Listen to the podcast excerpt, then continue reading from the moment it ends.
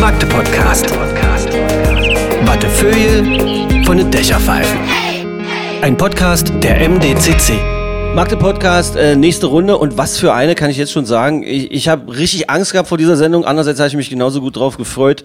Äh, auch heute stehen die Chancen wieder 50-50, dass wir es schaffen, eine eine Auszeit für die Seele zu schaffen, äh, vielleicht einen kleinen Trip äh, durch unsere Gegend hier in und um Magdeburg, ohne dass man sich bewegen muss, einfach Kopfhörer auf und dann das machen, was man äh, so macht, wenn man Podcasts hört. Ähm, ich habe gehört, äh, dass es beim Abwaschen gut geht, bügeln, saugen, bei der Gartenarbeit, äh, während der Autofahrt. Ich habe so ja schon Geschichten gehört, dass man es während, während der Arbeit hört. Und, und, und dann kommt irgendwann der Chef rein, da muss man schnell ausmachen. Und ähm, da kann ich mal heute zumindest nachfragen, ähm, was der Chef dann nämlich so macht. Ich habe nicht zwei richtige Boss-Typen heute zu Gast. Ähm, äh, ich habe zum einen aus Anlass äh, des 30-jährigen Bestehens der Wobau ähm, den Herrn Peter Lackner hier. Schönen guten Tag, Herr Lackner. Ja, guten Tag, Herr Michmi. Ähm, wir treffen das erste Mal so direkt auch interviewhaft aufeinander, deshalb sind wir noch äh, immer beim Sie. Ähm, meistens während der Podcast hier wechselt das hin und her bei äh, Guido Nienhaus zum Beispiel, dem Chef äh, der MDCC, der das ganze Ding hier ermöglicht. Also Guido äh, ist ja sozusagen das Herz, die Seele, der Motor dieses Magde-Podcastes. Ähm, der hat mir gleich im ersten Du angeboten, das war sehr lustig und äh, die MDCC gibt's jetzt 25 Jahre und deshalb sitzt ihr hier beide zusammen, auch wegen der Verquickung der beiden Unternehmen. Herzlichen Glückwunsch und äh, herzlich willkommen, lieber Guido. Ja, auch von mir nochmal ein herzliches Willkommen, lieber Stefan. Deshalb, mal sehen, wie ich das hier so hinkriege mit dem, mit dem, die, äh, mit dem äh, Sie und dem Du, aber das äh, klappt schon, Herr Lackner. Ähm, ich habe eingedeutet, dass ich so ein bisschen Angst habe. Äh, ah nee, wir klären erstmal das mit dem Boss. Also, Herr Lackner, äh, Sie kommen ins Büro, einer Ihrer engsten Vertrauten hört den Magde-Podcast. Wie reagieren Sie während der Arbeitszeit? Ja, ich sage mal, dreh mal lauter, wenn es interessant ist, ja. ja, es gab, ich hab, ich höre das auch ab und zu, muss ich sagen. Ich finde auch einige sehr interessant, äh, einige Podcasts. Und äh, ich finde das eine gute Möglichkeit, auch mal so Themen zu besprechen. Es geht ja auch um viele interessante Themen, ob Sport, Kultur oder Wirtschaft ist, wo man wirklich auch mal Einblicke bekommt von den einen oder anderen, wie sie denken, wie sie ticken. Und äh, also ich finde das jedenfalls sehr interessant. Wenn wir demnächst für den Magde-Podcast eine Marketingstelle haben, äh, Guido, der Herr Lackner könnte ein guter Mann sein. Das war sensationell eben gerade, oder nicht? Das hast du, hast du ihn gebrieft, jetzt ehrlich? Natürlich nicht und äh, braucht man ja auch nicht, weil er ist einfach so gut, äh, wie er ist. Und äh, gerade im Marketing macht ihm keiner was vor. Also von daher kann er sofort anfangen. Das einzige Problem ist, wir können ihn wahrscheinlich nicht bezahlen. Wahrscheinlich. Äh, auf diese Themen kommen wir noch später. Nicht schon gleich äh, den Nebel hier reinpusten in unser wunderbares kleines Türmchen, wo wir den Magde-Podcast aufzeichnen. Ähm, Herr Lack, das haben Sie wunderbar erzählt und deshalb kann ich auch nur allen sagen, äh, alle Folgen des Magde-Podcastes vorher ähm, sind wahnsinnig interessant. Sollten Sie, solltet ihr gerade erst reingeklickt haben, dann empfehlt mal einfach weiter, schickt die Links weiter. So funktioniert nämlich dieses Podcast-Marketing. Äh, Im Großen und Ganzen geht es um die Geschichten in und um Magdeburg. Interessante Menschen, spannende Menschen, manchmal auch tragische Geschichten, die hier dabei sind. Äh, über alles können wir reden. Und wenn ihr äh, mal Bock habt, hier selber mit dabei zu sein, äh, einfach anschreiben, findet man auf www.magdepodcast.de die entsprechenden Kontaktdaten und schon landet ihr schneller im Podcast als die beiden hier zum Beispiel. Guido, was machst du, wenn, wenn jemand einen Podcast hört? Äh, Ich habe noch keinen erwischt. Die- Oder noch keinen dabei. Erwischt ist das falsche Wort, aber noch keinen erlebt. Also von daher stellt sich die Situation oder die Frage nicht.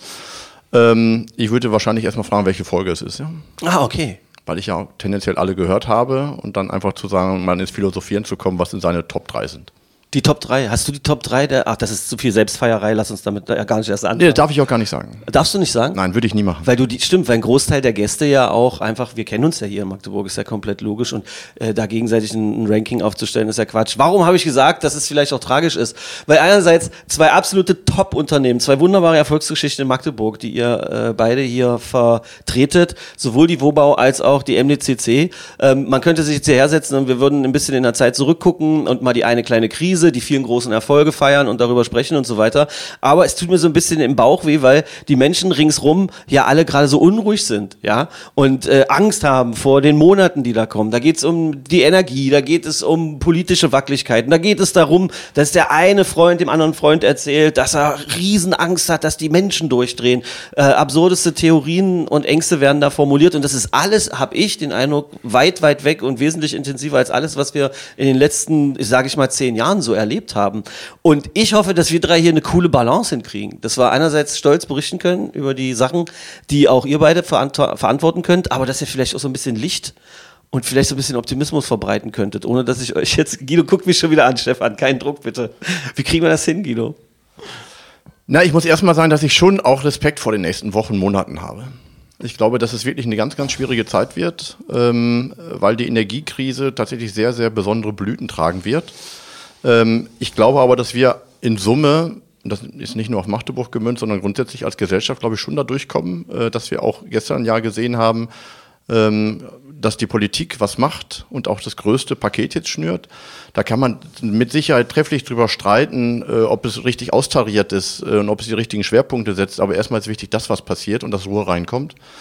Ähm, weil jetzt auch noch Panik zu haben, macht die Sache nicht besser. Und von daher glaube ich schon, dass es schwierig wird, aber am Ende des Tages wir da vernünftig durchkommen sollten, ähm, weil die Alternative, dass wir eben nicht da vernünftig durchkommen, ist ja keine Alternative.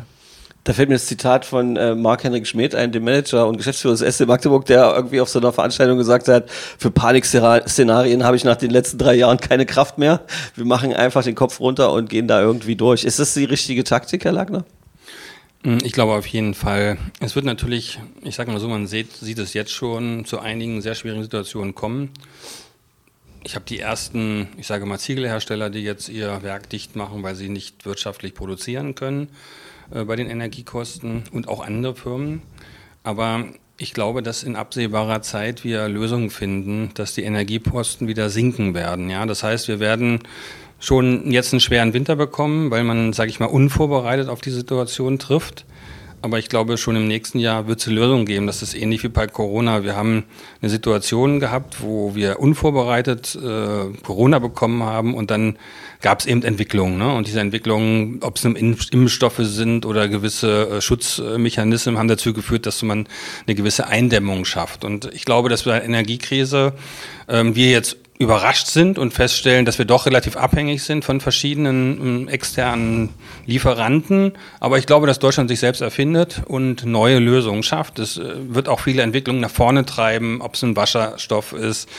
Ähm, ich glaube, dass wir da äh, eine Chance haben, die allerdings nicht in sechs Monaten geschafft ist, sondern wir werden jetzt einen schweren Winter kriegen. Und ich sage mal, im Frühjahr sehe ich es wieder ähm, fangen die Blütenträume wieder an zu blühen, ja, aber der Winter wird schwer werden. Und ich sage mal nicht dann für jeden, der jetzt betroffen ist, ja, und das Einzelschicksal tragen muss, da kann ich nur sagen, tut mir leid. Wir als Ober werden mit unseren Mietern auf jeden Fall ins, im Dialog sein, wie bei Corona auch mit den Gewerbemietern und werden Lösungen finden.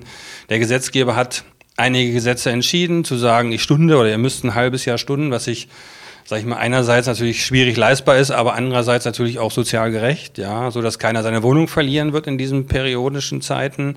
Aber, und das muss äh, klar sein, dass wir uns nicht damit zufrieden geben, dass es so bleibt, sondern dass wir jetzt daran arbeiten, massiv Lösungen zu finden, die uns einfach unabhängiger machen. Und wir haben, das muss man mal einfach sagen, hier in Magdeburg im Vergleich zu anderen Städten die richtigen Lösungen ausgearbeitet. Das heißt, die, die Fernwärme zum Beispiel, ja aus einem Müllheizkraftwerk, die hat extern nur drei Prozent Energieeinspeisung, also Öl jetzt. Ne?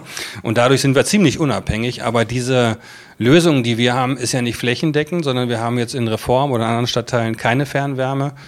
Und viel schlimmer ist es in anderen Städten, sage ich mal, die haben nicht mal Fernwärme. Ja, die müssen also den vollen Gaspreis überall äh, bezahlen. Das heißt also, dieser Flächenbrand, oder ich nenne es mal die Pest, die jetzt kommt, wird über Magdeburg nicht so stark hinwegziehen wie über andere. Also in Magdeburg wird es glimpflich ablaufen im Vergleich zu anderen Städten, die keine Müllheizkraftwerke haben. Ähm, ihr beide seid Sportanhänger, ihr seid sowohl beim Handball als auch beim Fußball. Ihr wisst, wie sich wunderbar alle Gesellschaftsschichten vor der Halle oder vor dem Stadion irgendwie so vermischen, egal wer was macht. Und da hören die Leute ja gern immer sehr genau hin, hören auf Botschaften und wollen die auch nochmal einfach weiter formuliert haben. Jetzt sind Sie der Geschäftsführer äh, der größten Wohnungsbaugesellschaft in Sachsen-Anhalt und haben jetzt gesagt, eins, keiner wird seine Wohnung verlieren. Das habe ich gehört, den Satz. Und Sie haben gesagt, für Magdeburg wird es nicht ganz so schlimm sein wie für andere Städte. Das ist auch verbrieft. Also das kann man so äh, so sagen. Sie wissen auch, dass viele Leute so, solche Sätze immer gern benutzen, um sie ins Internet zu schreiben und eine tolle Überschrift zu haben.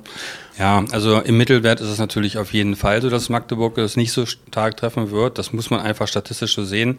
Das heißt aber nicht, dass der Einzelfall, der jetzt in Reform äh, ist, und ich sag mal nüchtern, wie es ist, man kann heute teilweise die Entwicklung gar nicht voraussehen. Ich nenne mal ein Beispiel. Wenn Sie heute in Reform ein Pelletheizkraftwerk haben, was wir haben, ja, dann denkt man immer, wir sind jetzt raus, weil wir Pellets haben. Pellet nur für Leute zur Erklärung, das sind so kleine holzartige Schnitzel, äh, ja. Schnitzeldinger, die man da reinballert. So, jetzt muss man sich den Holzpelletpreis angucken und Der man sieht, dass auch. der sich verdoppelt, verdreifacht. Und äh, die Frage ist, ob es genug Pellets gibt, ja? Kann ich mich mal fragen, warum der sich jetzt verdreifacht und verdoppelt? Weil die Herrschaften, die in Sachen Pellet Geld verdienen wollen, jetzt sagen, das ist meine Chance und jetzt mache ich mal im Sinne des Kapitalismus die Preise höher? Nee, das Ist so nicht, einfach? sondern es ist so, ich, es gibt verschiedene Hersteller, die unheimlich viel Wärme brauchen und das ist denen fast egal, ob die Wärme aus Öl, Gas oder Pellets gewonnen wird. Die stellen einfach einen neuen Kessel davor und dann wird da weiter geheizt und deshalb ist die Nachfrage dann nach Holz erheblich höher und viele, sie werden auch kaum Kaminholz bekommen, ja, weil ich sag mal, die Leute, die jetzt noch einen Holzkaminofen haben, die sagen, wenn ich jetzt im Winter hier 25 Cent pro Kilowattstunde bezahle, dann haue ich mir lieber so einen Holzschalter rein und mache mir die Bude warm und spare. Das ist eine ganz normale Reaktion, die jetzt auch passiert, dass viel mehr mit Holz geheizt wird. Und deshalb, sage ich mal, ist die Nachfrage nach Heizholz und auch nach Pellets eben stark gestiegen und das macht den Preis aus. Ne? Nehmen Sie uns mal mit rein in, in Ihr Büro. Was passiert denn auf dem Computerbildschirm, wenn Sie im Kopf haben, und das ist sehr deutlich und auch komplett glaubwürdig, wie Sie das sagen, äh, dass Sie für ein halbes Jahr wirklich versuchen, Stundungen zu machen und dass niemand seine Wohnung verlieren soll. Was passiert denn aber bei, bei in einer Firma, in einer Wohnbau? Also was müssen Sie dann hin und her jonglieren? Welche Zahlen müssen da hin und her gerechnet werden? Also wir rechnen ziemlich genau und es gibt ja verschiedene Szenarien und die Frage ist ja, wo ist das Ende des Szenarios? Und das bedeutet also, dass wir uns immer die Preisentwicklung angucken und ich sage mal nicht, wir sind jetzt erstmal froh, dass der Preis sich stabilisiert und leichte Abwärtstendenzen zeigt. Ja, Also wir gehen davon aus, dass wir jetzt haben wir etwa 12 Millionen Heizkosten dass die im Extremfall auf 36 hochschnellen. Und wenn man das dann einfach diese 24 mehr, mehr oder weniger ähm, durch 12 teilt, hat man jeden Monat zwei Millionen, die man mehr bezahlt. Jetzt ist natürlich die Frage, wie hoch ist das Ausfallrisiko? Und darum geht es. Die Wahrscheinlichkeit, dass ein Mieter das nicht bezahlen will oder kann.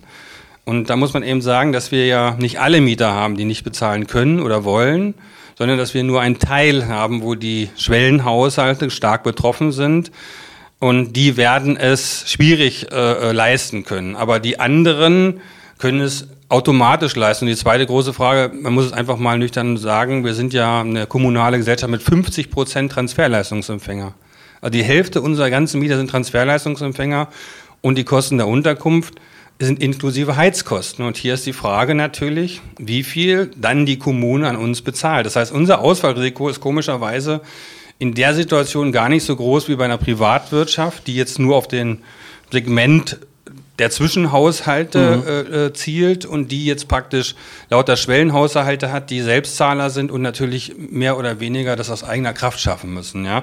Also insofern gehe ich davon aus, dass es schon einen sehr nennenswerten Betrag ist, der ausfallen wird und den wir in Liquidität, sage ich mal, vorhalten müssen. Aber da muss man eben wissen, dass die Wohnbau in den letzten Jahren sehr, sehr erfolgreich war und äh, auch große Gewinnvorträge hat von 14,5 Millionen, glaube ich, sind es im Moment. Und wir sind sehr stark aufgestellt und wir werden das schaffen. Ja. Andere Unternehmen, die jetzt, sage ich mal, nicht in unserer Lage sind, die werden schwer haben. Und das wird in Sachsen halt auch passieren, dass einige Unternehmen in Straucheln kommen und wenn die ersten Wohnungsunternehmen eben Insolvenz anmelden, dann wird man sehr schnell erkennen, welche Folgen das hat. Das bedeutet nämlich, dass der Mieter dann nicht mehr versorgt ist, auch nicht mit, äh, sage ich mal, Wasser oder Wärme, weil die Verträge sind ja eben direkt mit dem Versorgungsunternehmen geschlossen und nicht meistens mit dem Mieter. Ne? Was gibt es denn für, für Besorgnisse, dass Wasser nicht mehr geleistet werden könnte? Welche Unternehmen könnten denn da ins Straucheln geraten? Naja, wenn jetzt, ich sag mal so, wir sind ja der Vertragspartner äh, mit den Stadtwerken. Ne? Wenn wir jetzt äh, mehr oder weniger ähm, diese äh, Zahlung nicht leisten, ist es durchaus möglich, dass das Versorgungsunternehmen, wenn es jetzt eine kleine Gemeinde ist, es gar nicht Ah, okay. zahlungsfähig ist. Es geht auch um verschiedene Verteilungssysteme mit Punkten, Trinkwasserverordnung und so weiter. Das ist ein sehr komplexes Thema. Man denkt immer, so eine Wohnungswirtschaft macht sich von alleine, aber das ist heute eine, ich sage mal, wie eine Fabrik, die Arbeiten ableistet, die nicht nur Vermietung betreffen, sondern auch die ganze Bewirtschaftung. Und das heißt natürlich auch, also wir haben heute ganz viele gesetzliche Vorschriften mit äh, gewissen Verkehrssicherungspflichten, mit gewissen, ähm, sage ich mal, Prüfvorschriften, äh, Trinkwasserbeprobung und wo man natürlich, wenn man einige Prüfvorschriften nicht tut, äh, es außen, außer Betrieb nehmen kann. Also wenn Sie nicht alle zehn Jahre eine Gasleitung auf Dichtigkeit prüfen, dann dürfen Sie nicht betreiben. Das heißt, das hört sich komisch an, aber dann müssen Sie abstellen. Um Himmels Willen. Ja, und das sind eben die Themen, Aber- die sich die meisten gar nicht so vorstellen. Die denken ja, Haus bewirtschaftet sich von alleine. Ne? Aber kann man da dann nicht irgendwelche Kulanzregelungen schaffen oder muss man die nicht sogar schaffen? Wie oft seid ihr mit der Politik denn am Diskutieren, äh, um, um sowas zum Beispiel auch vorzuschlagen? Ähm, ich glaube schon, dass das auch als Lösung kommen wird. Da bin, Okay. ich, da bin ich ziemlich sicher, weil äh, das könnte sich keiner erlauben, diese Eskalation, wenn es in der Wohnungswirtschaft nicht läuft, Ja.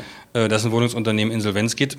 Es gab es schon, ja, und es gibt da auch in Burg zum Beispiel Beispiele, ist ja gar nicht so weit weg hier, wo solche Situationen eingetroffen sind.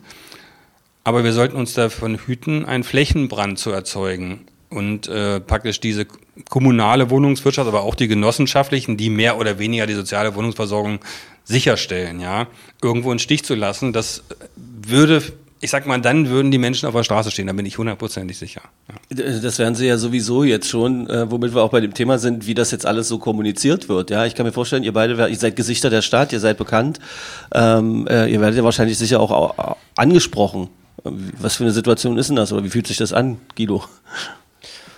Also tatsächlich, dass äh, dadurch, dass wir Telekommunikationsanbieter sind, äh, werden wir tatsächlich auf diese Themen, äh, also ich persönlich weniger angesprochen, aber natürlich diskutiert man das sehr viel, sogar im privaten Umfeld, aber auch im geschäftlichen Umfeld. Und das ist genau das, was Peter sagt. Da sehe ich eigentlich die größten Risiken. Ähm, Und da muss ich sagen, hat die Politik bisher noch wirklich zu wenig hingeschaut. äh, Und auch zu wenig Lösungen angeboten. Also am Ende des Tages zu sagen, wie gehe ich mit den städtischen Werken, mit den Stadtwerken um, wie gehe ich mit den Wohnungsunternehmen um, die tatsächlich oftmals dazwischen sind und plötzlich nur Aufgabe bekommen, wie eine Bank zu agieren. Ähm, und zu sagen, wie lange kann das wer? Ähm, und das wird tatsächlich auch das sein, was, glaube ich, in den nächsten Wochen auch nochmal deutlich transparenter wird ähm, und dementsprechend dann auch mit Sicherheit nochmal zu erneuten Maßnahmepaketen äh, dementsprechend führen wird, weil ansonsten wird es nicht funktionieren. Ihr wisst, dass ich jetzt nicht so ein krasser Geschäftsmann bin wie ihr beide. Äh, äh, wenn du formulierst, äh, wie eine Bank, soll, ihr seid- werdet gezwungen, wie eine Bank zu agieren, äh, wäre dann nicht der nächste logische Schritt, zu einer äh, richtigen Bank zu gehen und mal nachzufragen, leiste mal deinen Beitrag zur gesellschaftlichen Entwicklung? Ja, auch das wird passieren, Herr aber am Lackner, Ende des warum lachen Sie, Tages. lachen Sie mich aus, Herr Lackner, oder was? Also ich muss ganz ehrlich, da muss ich wirklich ein bisschen lachen, weil ich sag mal so, es gibt sicherlich, ähm, gut, die NordLB, das wissen wir selber, das ist ja ein Schiff, was sich äh, selbst ins Taumeln gebracht hat und das war ja unsere Landesbank und die schwimmt schon. Ja. Und eine Privatbank, ich will jetzt keine Namen nennen von Privatbanken, die würde sie auslachen, wenn sie sagen, sie haben die Sorge, dass sie Liquiditätsengpässe kriegen oder ähm, dann werden die sagen, ja, dann werden wir ihnen auch kein Geld geben, gerade dann nicht. Ja? Welche Sicherheiten haben sie? Und da geht's nur um Bürgschaften oder um andere Sicherheiten. Die IB, also die äh, Investitionsbank hat jetzt einige Programme aufgelegt, aber es wird ja eine Dimension aufnehmen. Ja. Die, die Dimension ist ja bei uns schon zweistellig, nur bei uns. Und sie wird mindestens dreistellig im Millionenbetrag sein, wenn nicht höher. Es sind riesige Dimensionen. Es hat nicht mit Corona zu tun. Corona hatten wir, ich sag mal, im Gewerbebereich zwischenzeitlich Außenstände, die waren mal bei 600.000. Ja, das war der Höchstbetrag. Hier geht es darum, dass wir 24 Millionen im Jahr mehr bezahlen. Das, das ist Das nicht sind, das, sind, vorstellbar. das sind Riesensummen.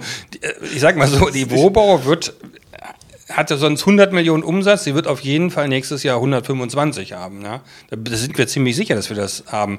Ob das gut ist, ist eine andere Frage, weil der Aufwand ja genauso in der gleichen Höhe. Also ich glaube nicht, dass du die 24 Millionen unbedingt wolltest, ja? nee. Umlage, auch so ein schönes Nein, Wort. wir sind ja, wir sind ja nur das Inkasso-Unternehmen der Versorger. Ja. Alle Wohnungsunternehmen sind das Inkasso-Unternehmen der Versorger und machen das umsonst. Der Gesetzgeber sagt, für eure ganzen Abrechnungsaufwände, die ihr habt, kriegt ihr kein Geld. Ne? Wir machen das und tragen das wirtschaftliche Risiko und haben dafür gar keinen Gewinn. Und das ist ja auch ein Grund, ich sag mal so, wie es ist, wenn man sich heute den Markt anguckt, da gibt es die großen Firmen, die verkaufen heute schon wieder Bestände. Die haben sie früher alle eingekauft, heute sind die am Markt und sie werden verkauft. Und das hat auch seinen Grund, ja. Du wolltest ei- eigentlich, ei- eigentlich habe ich dich gefragt, Guido, Herr Lackner hat sich mit seinem Lachen so schön also Nee, reingehängt. da, da ist er auch viel näher dran, weil am Ende des Tages äh, hat er eine, oder hat, haben die Wohnungsunternehmen eine komplett andere Funktion dort. Weil am Ende des- bei dem ganzen Thema Wärme sind die ja wirklich der, der es durchleitet, ja. Und Ja. am Ende des Tages dann inkassiert und tatsächlich dort äh, eine sehr spannende Aufgabe jetzt übernommen hat. Ja, das war bisher alles irgendwie schön planbar und kalkulierbar, auch wenn man damit kein Geld verdient hat. Aber es war alles in einem überschaubaren Maße und das Ausfallrisiko war überschaubar. Das wird jetzt aber anders. Ähm, und äh, bei uns ist das Risiko eher anders zu sagen. Natürlich, bei uns ist das Thema Gas nicht so spannend, uns ist das Thema Strom spannend. Aber auch da muss man sagen, auch der Strompreis folgt ja dem Gaspreis. Ja.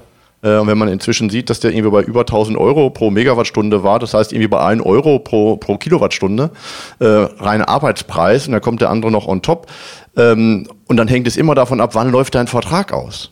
Ja, es gibt, muss man nicht einmal, es gibt ähm, Einkaufsmärkte, egal ob das Edeka oder Rewe ist, wo du sagen, da läuft Ende, der Vertrag, Ende des Jahres der Vertrag aus und das läuft, äh, bei anderen läuft der Mitte 24 aus.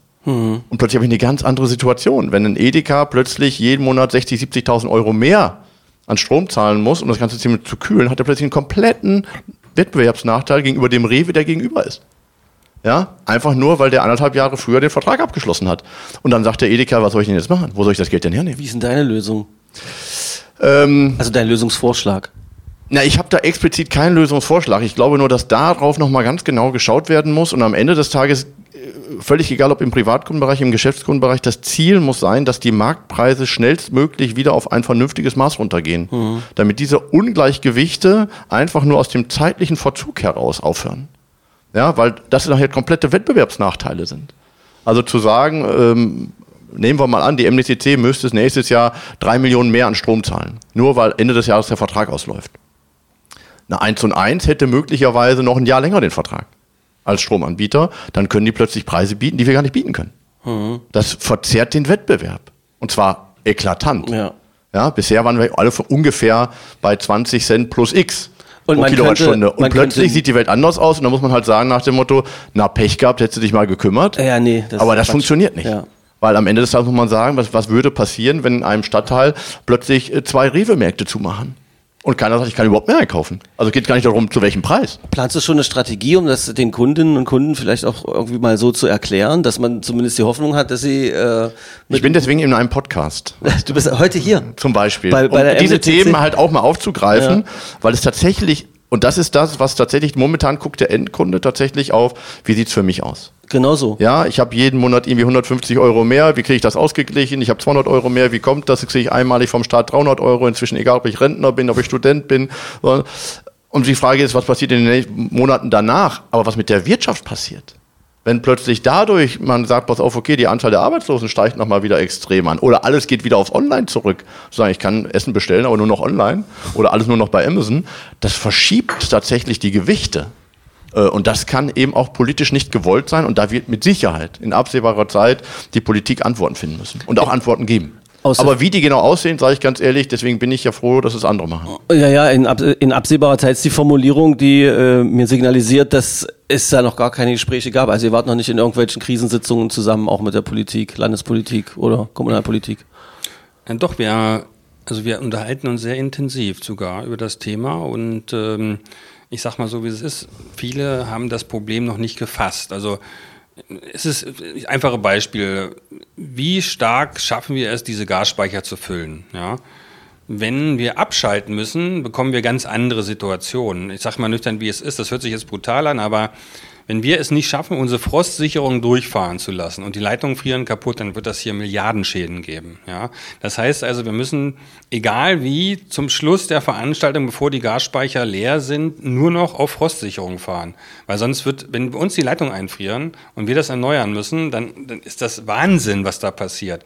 Und das zweite Thema ist, ähm, dass wir natürlich sagen, wenn der Speicher nicht voll ist, dann müssen wir sparen, dass er mindestens bis zum Frühjahr, also bis zum frostfreien äh, Heizperiode, ähm, der Speicher reicht. Das ist für uns ganz wichtig, weil sonst kommen Folgeschäden, die sind so groß, die sind nicht reparabel mehr. Ich, auch Beispiele, jetzt wenn du so einen Glashersteller siehst, wenn der seinen Glashersteller, wenn er seine Fabrik abstellen muss, ja, und das Glas, sage ich mal, mehr oder weniger verfestigt sich in den Leitungen, dann kann er die ganze Anlage wegschmeißen. Das ist die Realität. Und ein großes zweites Thema, was noch gar nicht auf dem Tisch ist und den meisten gar nicht bewusst ist, die Inflation. Ich nehme mal ein Beispiel. Jeder zweite Bäcker backt sein Brötchen mit Gas.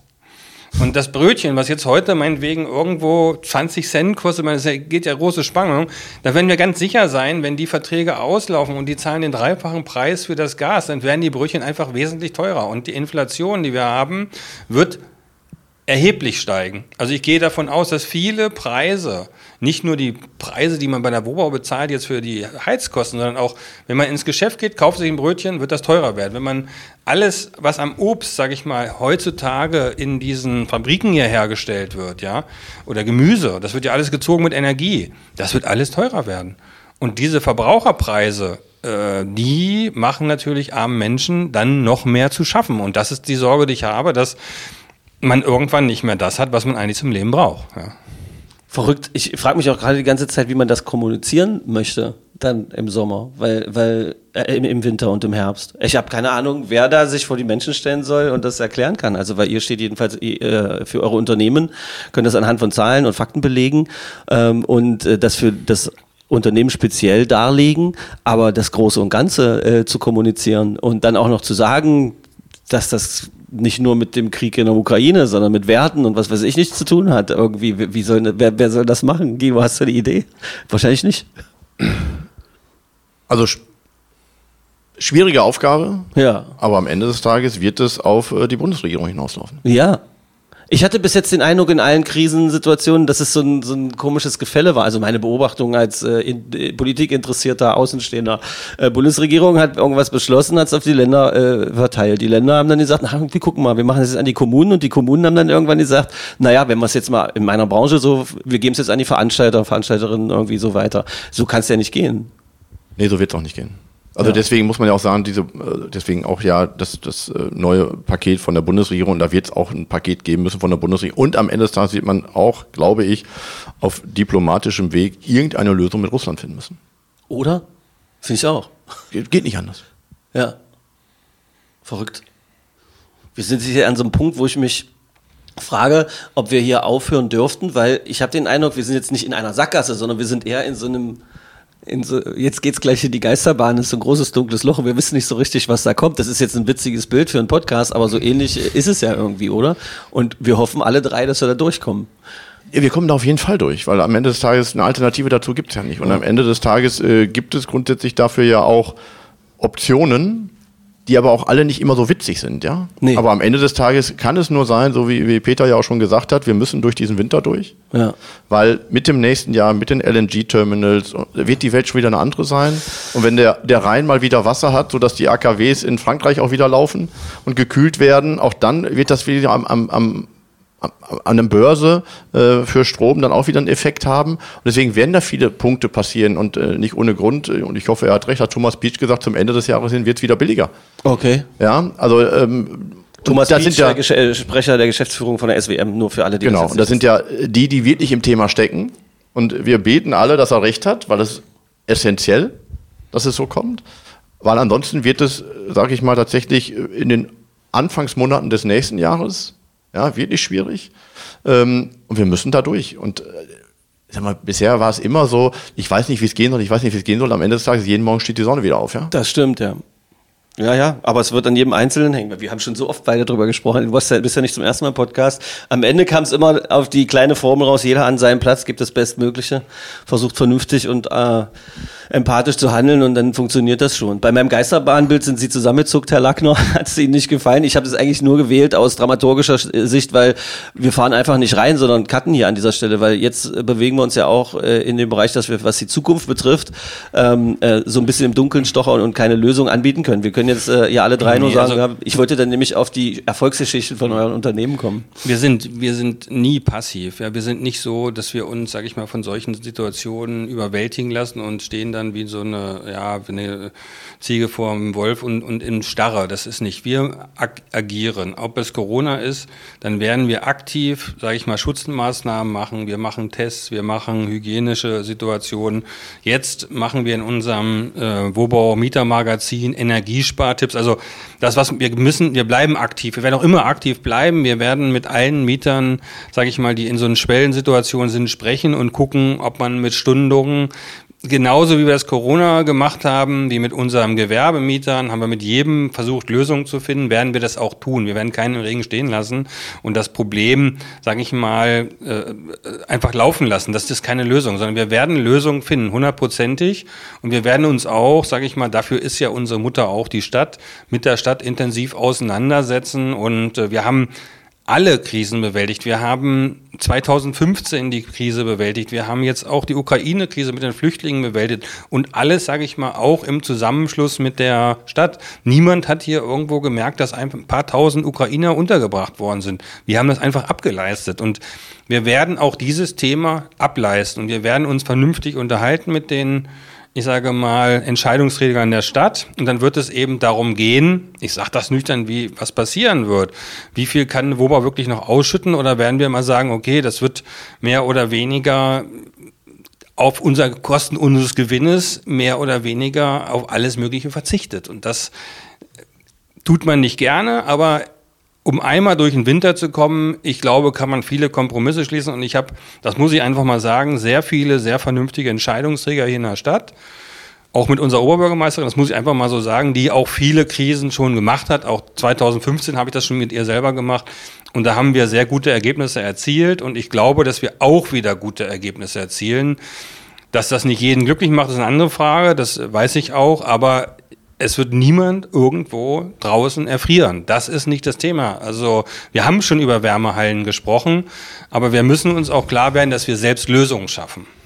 Und am Ende des Tages ist es wie bei Corona, die großen Verordnungen, ja, die kommen von irgendwoher. Aber oftmals waren wir schon der Zeit voraus ja, ja. und hatten schon einfach Sachen geregelt. Also sagen, wie oft wir getestet haben und sonst was. Das war lange bevor da irgendjemand das verordnet hat, zu sagen, Homeoffice, das haben wir schon gemacht, bevor die Ver Verpflichtung kam ähm, um einfach zu sagen, nach dem Motto, wie kriegen wir es denn am Ende des Tages also im Sinne des Mitarbeiters, als MDCC.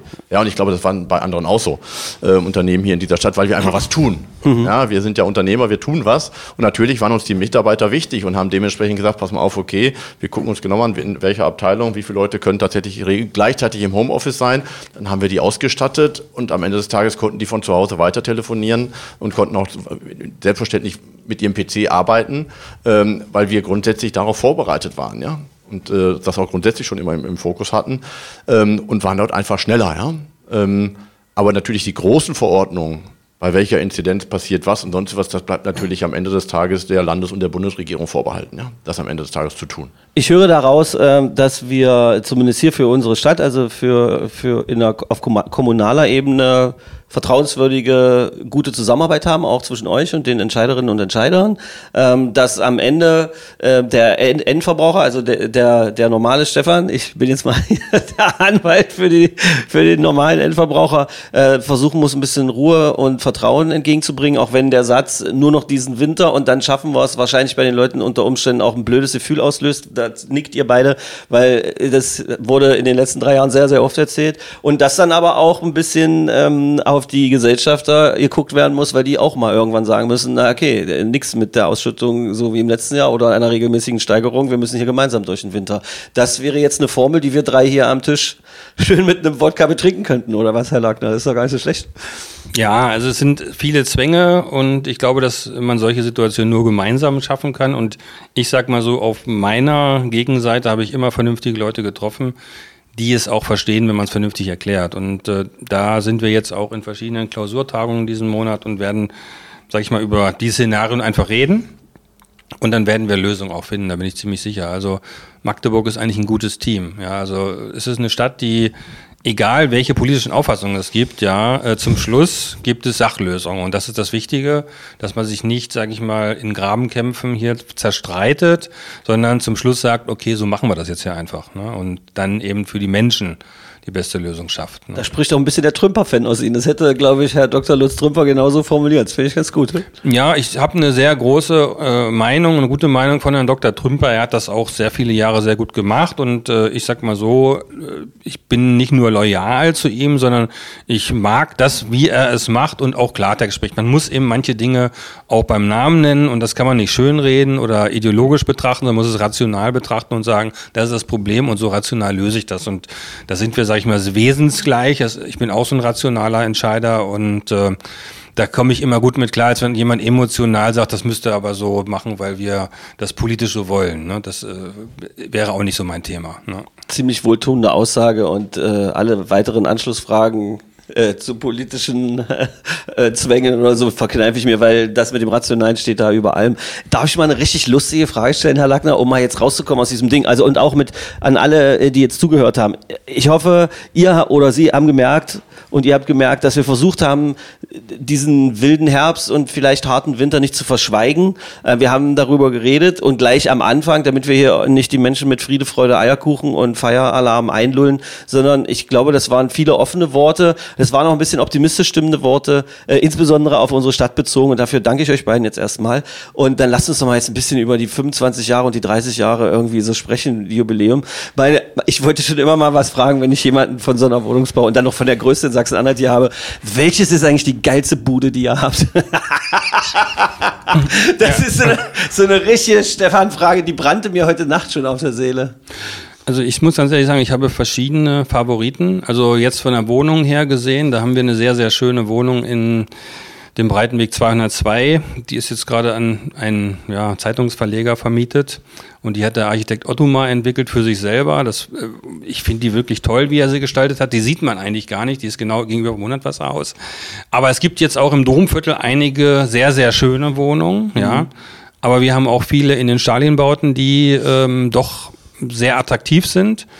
Also ich würde jetzt keinen absoluten Favorit haben. Es ist natürlich immer die Frage, was der Einzelne sucht und möchte. Aber ob man es glaubt oder nicht, die Wobo hat schon einige sehr schöne Wohnungen. Ne? Was heißt denn, darf man das näher beschreiben, wie die ist? Man sieht die nicht so richtig. Ist die besonders groß? Hat man da einen besonders guten Blick drauf oder so? Oder ist das schon zu intim auch dem äh, Mieter gegenüber? Nein, die war ja mal am Markt und jeder, der ein bisschen recherchiert, würde ja sehen, dass sie zwei Balkone hat. Also eine nach vorne, eine große, einen großen Balkon, so eine Loggia, die dann aufs Hundertwasserhaus guckt, ein kleiner Balkon nach hinten. Dann hat sie so eine Masonat-Treppe und oben so ein kleines ja, ich sage immer Ruhezimmer. Die ist schon sehr schön von der Aufteilung. Herrlich. Ja, ne? Gegenüber vom Hundertwasserhaus. Ja, man ja. guckt direkt drauf, man hat da so einen sehr schönen Panoramablick. Fantastisch. Ja. Sind Sie eigentlich richtiger Ur-Magdeburger? Das habe ich gar nicht rausgekriegt. Ich, also ich weiß, dass Sie 89 ja, also unterwegs waren? Mehr als die Hälfte meines Lebens lebe ich zumindest in Magdeburg. Meine Kinder, also zwei sind in Magdeburg geboren. Ähm, ich sage mal so, ich bin jetzt nach Magdeburg emigriert und äh, fühle mich von, von Celle, ähm, aber schon als junger Mensch. Und ich fühle mich jetzt mehr als Magdeburger als, als Celleraner. Und ähm, ich sag mal so, man verwurzelt hier, wenn man hier so viel erlebt hat. Und ich habe ja auch in sehr vielen Stadtteilen äh, gewohnt, ähm, schon sehr oft und auch von früher schon bei der Wobau gearbeitet. Äh, man ist schon sehr stark verwurzelt, ja. Okay. Also, also ich sag da immer, also ich lebe länger hier als meine Kinder, die ja. beide hier auch geboren sind. Warum darf ich kein Magdeburger sein? Ja? Nee, nee, ist ja, ja. Und ich äh, stehe dazu, ich möchte das gerne sein und äh, glaube auch genau wie Peter sagt, also wir sind jetzt inzwischen so lange hier, dass wir hier wirklich, glaube ich, zu 100 Prozent dazugehören. Ich habe in so einem anderen Podcast gerade am Wochenende auch die Diskussion dann rund um, wer ist eigentlich Berliner und Urberliner und so weiter. Das ist eigentlich eine totale, äh, totale Nulldiskussion, weil das auch, was ihr teilweise für die Stadt ja gemacht habt, äh, jeweils in eurer Position, das ist ja auf jeden Fall äh, oder prädestiniert dafür, dass man halt Magdeburger auf eure T-Shirts schreiben darf, glaube ich, einfach so, äh, so. Wie kam denn die Wobau zu Peter Lackner oder umgedreht? Ja, das war ein sehr langer Entwicklungsprozess. Der fing äh, 1999 an. Damals war ich als ähm, Bauleiter in der Projektentwicklung tätig und habe einige äh, Entwicklungen gemacht, wie jetzt zum Beispiel diesen Nordabschnitt, äh, zwei Gebäude, die ich da entwickelt habe, oder Leiterstraße. Und dann habe ich ähm, das wohl relativ gut gemacht und war dann relativ schnell auch der Teamleiter von der ganzen Projektentwicklung. Damals habe ich dann mit Alfred Westphal gewechselt. Kurz danach war ich dann Geschäftsführungsassistent bei Heinrich Saller und ähm, Ach, ja. wieder ein halbes Jahr später war ich der Leiter der Unternehmensentwicklung. Ich hatte ja zwei Studien. Das eine war Bauingenieurwesen, hatte ich nochmal Wirtschaftsingenieurwesen äh, studiert. Und das auch ziemlich gut, glaube ich. Und insofern, sage ich mal, hatte ich ja dann auch Kontakte zur MDCC als Leiter des Beteiligungscontrolling und kenne den Kollegen Nienhaus ja schon sehr lange deshalb. Damals, sage ich mal, war es ja noch eine Tochter der Wobau mit der SWM zusammen. Aber es gab dann eben die strategische Entscheidung, ich sage mal, die Wobau-Anteile an die SWM oder beziehungsweise verkaufen, um die Genossenschaften mit ins Boot zu kriegen, weil die uns ja immer als Mitbewerber sehen, was heute sicherlich die richtige Entscheidung ist, aber für die WOBA natürlich schade, dass sie jetzt nicht mehr damit partizipiert. Aber von der Entwicklung her war es wahrscheinlich richtig. Und äh, daher kenne ich diese äh, ganze Entwicklung. Wir haben auch Schlachten geschlagen zusammen, damals vom BGH, weiß ich noch, mit dem Rechtsanwalt Groß um die Frage, wer jetzt das Direktkundengeschäft macht. Und da hat die WOBA dann gewonnen. Und das hat eigentlich die, den Weg für die MDCC geebnet. Hätten wir den Prozess verloren oder hätten die Angst gehabt, nicht vom BGH zu gehen, um diese Schlacht zu schlagen, dann würde es hier heute keine MDCC in der Form geben. Das stimmt. Ja, total. Das hört sich nach einem fürchterlich politischen Ding an, aber so wie ihr es formuliert, wie so ein richtiges Cowboy-Husarenstück. Kannst du das so, wie würdest du das mir am Biertisch erklären, Guido, was da passiert ist? Also erstmal muss ich sagen, also in Vorbereitung auf den Podcast zu fragen, was war eigentlich das, das Wichtigste beim MDCC und das muss ich sagen, das war's. Diese Entscheidung vom BGH ähm, war tatsächlich die, die wichtigste Entscheidung und die auch den, den Weg geebnet hat für die weitere Entwicklung der MDCC. Von daher hat äh, Peter da genau schon den, den richtigen Punkt rausgeholt. Ganz einfach erklärt, es gab einen Versorger, der war in den Beständen drin und der hatte unterschrieben, ich darf für zehn Jahre die Mieter versorgen und äh, wenn der Vertrag endet und man entscheidet sich für einen anderen, dann ziehe ich mich zurück. Dann waren die zehn Jahre rum, der Vertrag war gekündigt, man hat gesagt, okay, die MDCC soll das machen, er sagt, ich bleib hier. Ah, okay. Und hat das auch durchgezogen. Sodass wir am Ende des Tages gezwungen waren, tatsächlich in die Wohnung ein zweites Netz zu bauen. Dann lagen dann, also waren also plötzlich zwei Fernsehdosen nebeneinander. Ach Quatsch. Weil das war sein Eigentum Ja. und man durfte das nicht anfassen. Ah, okay. Aber er musste es halt abschalten und das war halt die Frage. Und diese Frage wurde vom Bundesgerichtshof geklärt. Hat die WOBA einen Anspruch, dass der alte Betreiber das Netz nicht nur außer Betrieb nimmt, sondern es auch zurückbaut oder nicht? Weil wenn nicht, dann gäbe es jetzt immer noch zwei Anbieter da drin und damals hat der, der BGH entschieden, nein, selbstverständlich, was vertraglich fixiert ist, muss auch so passieren. Ähm, und dementsprechend haben wir dann auch dort obsiegt, aber tatsächlich erst vom Bundesgerichtshof ähm, und haben auch dort Geschichte geschrieben, deutschlandweit im, im Bereich der Telekommunikation. Ähm, und das war tatsächlich die Basis dafür, äh, dass die MDCC sich dann entwickeln konnte. Er hat sich dann natürlich zurückgezogen, äh, der alte Kabelnetzbetreiber, ähm, und wir konnten dann durchstarten. Okay. Und das war 2000, fing das an. Ähm, und als dann die Entscheidung durch war, äh, konnte ich dann auch wieder schlafen. Ist das so? Ja. Gibt es ein Foto von euch mit dem Anwalt vor dem Gericht, wo ihr äh, so siegestrunken in die Kamera lächelt oder Also so? keins, das ich gefunden habe. Äh, das war damals auch wirklich, das war einfach zu wichtig, als dass man darauf Wert gelegt hätte. Ja, okay. Und ähm, also ich weiß nur immer, dass Peter Groß heute noch immer sagt, das war juristisch sein größter Fall. Rein inhaltlich. Was für ein sympathischer Magdeburger auch, Peter Groß, oder? Absolut. Und, unglaublich toller Typ. Gestern habe ich ihn erst wieder gesehen beim Handball in einer roten Hose und einem grünen T-Shirt. Der sah bunter aus als ich. Und das muss man erst mal hinkriegen. Und am Ende des Tages muss man sagen, das ist genau, was Peter eben auch schon gesagt hat, der Zusammenhalt auch zwischen den Unternehmen hier, ja. Also Wobau, SWM, MDCC, wenn das nicht so gewesen wäre, wären wir so weit nicht gekommen. ja. Weil es gab natürlich zig Diskussionen, wie man diesen Konflikt auch hätte anders lösen können. Äh, Und wenn man ihn anders gelöst hätte, also mit, wir machen einen Vergleich und wir machen irgendwas gemeinsam, dann wäre der MDCC heute nicht da.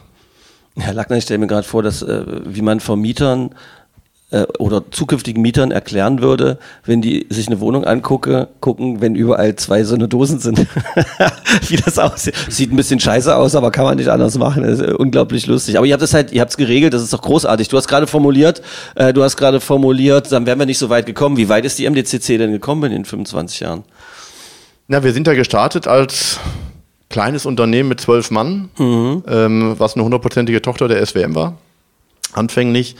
Ähm, und sind jetzt bei 120 Leuten. Wir sind gestartet mit einer Million Umsatz, machen dieses Jahr 28 Millionen, ähm, haben, und das ist halt das Besondere an der MDCC, wir haben halt bis in jede Wohnung tatsächlich ein eigenes Kabel.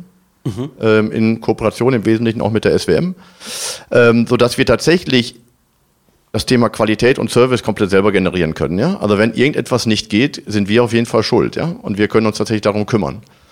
Und das glaube ich auch in der heutigen Zeit ist entscheidend, äh, weil das Thema Verfügbarkeit, Qualität, Service nimmt immer mehr zu, weil wenn mein Internetanschluss nicht geht, kann ich eigentlich nichts mehr machen. Ja? Ja. Dann stehe ich da, also wenn kein Strom mehr da ist, kann ich gar nichts mehr machen. Aber wenn Strom da ist und der Internetanschluss nicht da, dann kann ich nicht gucken, ähm, also kann ich kein Netflix gucken, äh, kann ich nicht schauen, wie weit die Waschmaschine ist, äh, kann ich nicht schauen, was die Küche gerade macht und so weiter und so fort, kann keine E-Mails checken. Ähm, und das ist der Unterschied. Und 96.000 Haushalte hier in Magdeburg zu verkabeln. Das sind halt 600, über 600 Kilometer, die wir gebuddelt haben. Ähm, und sind heute bei 96.000 Haushalten und 28 Millionen Euro Umsatz und sind jetzt tatsächlich auch seit dem letzten Jahr dabei, Schönebeck äh, mehr und mehr äh, zu, zu graben äh, und zu versorgen. Äh, das werden also auch nochmal bis Ende nächsten Jahres 8000 Wohnungen, sodass wir tatsächlich auch, auch aus Magdeburger Sicht jetzt zum regionalen Carrier werden, auch in Kooperation jetzt mit den Stadtwerken in Stendal, auch in Stendal aktiv werden. Und sind jetzt 120 Mann und sind, manchmal erschrecke ich mich, dass viele uns als großes Unternehmen bezeichnen. Ja? Also wenn du selber mit zwölf Mann angefangen hast und du warst einer davon, äh, hast du nie das Gefühl, dass du ein großes Unternehmen hast. ja, Weil du bist immer noch so wie Herr Phillis, der Erste oder der zuständige Geschäftsführer 1997 gesagt hat, Herr Ninos, Sie und Ihre Pommesbude, ja? Jetzt nehmen Sie sich, jetzt nehmen Sie sich mal nicht so wichtig, ja? ein, ein schöner Ja, und dieses Gefühl hat er gut vermittelt und auch tief hinten reingesetzt. Und deswegen fühle ich mich immer nicht so wichtig oder wir uns auch nicht, wie manche uns sehen. Manchmal merkt man es sogar und manchmal aber auch nicht. Also weil Ich kann, Weber, wir können noch anders. ich weiß. Ich weiß noch, als wir dann irgendwann mal, ähm, war ich mit Herrn Herd äh, zusammen bei der, bei der Telekom. Ja. Ähm, und dann sind wir rausgekommen und hat der Herd gesagt, Herr Ninos, nur für Sie. Wir werden die nicht kaufen. Helmut Herd, habt ihr noch Kontakt? Er ist ja jetzt im Ja, ja. Ruhestand und Ja, so. ja. Äh, auch ein Typ, der äh, ein guter Typ, ein richtiger Typ aus Magdeburg oder der in Magdeburg viel gemacht hat. Ich hatte auch die Ehre, mit ihm einen langen Podcast leider nicht für hier machen zu können. Äh, jetzt im wohlverdienten, jetzt im wohlverdienten Ruhestand. Ähm, die Wobau ist doch direkter Nachfolger von diesem äh, von diesem alten DDR-Verein KWV oder sowas. Kann man das so? Ist das richtig ausgedrückt?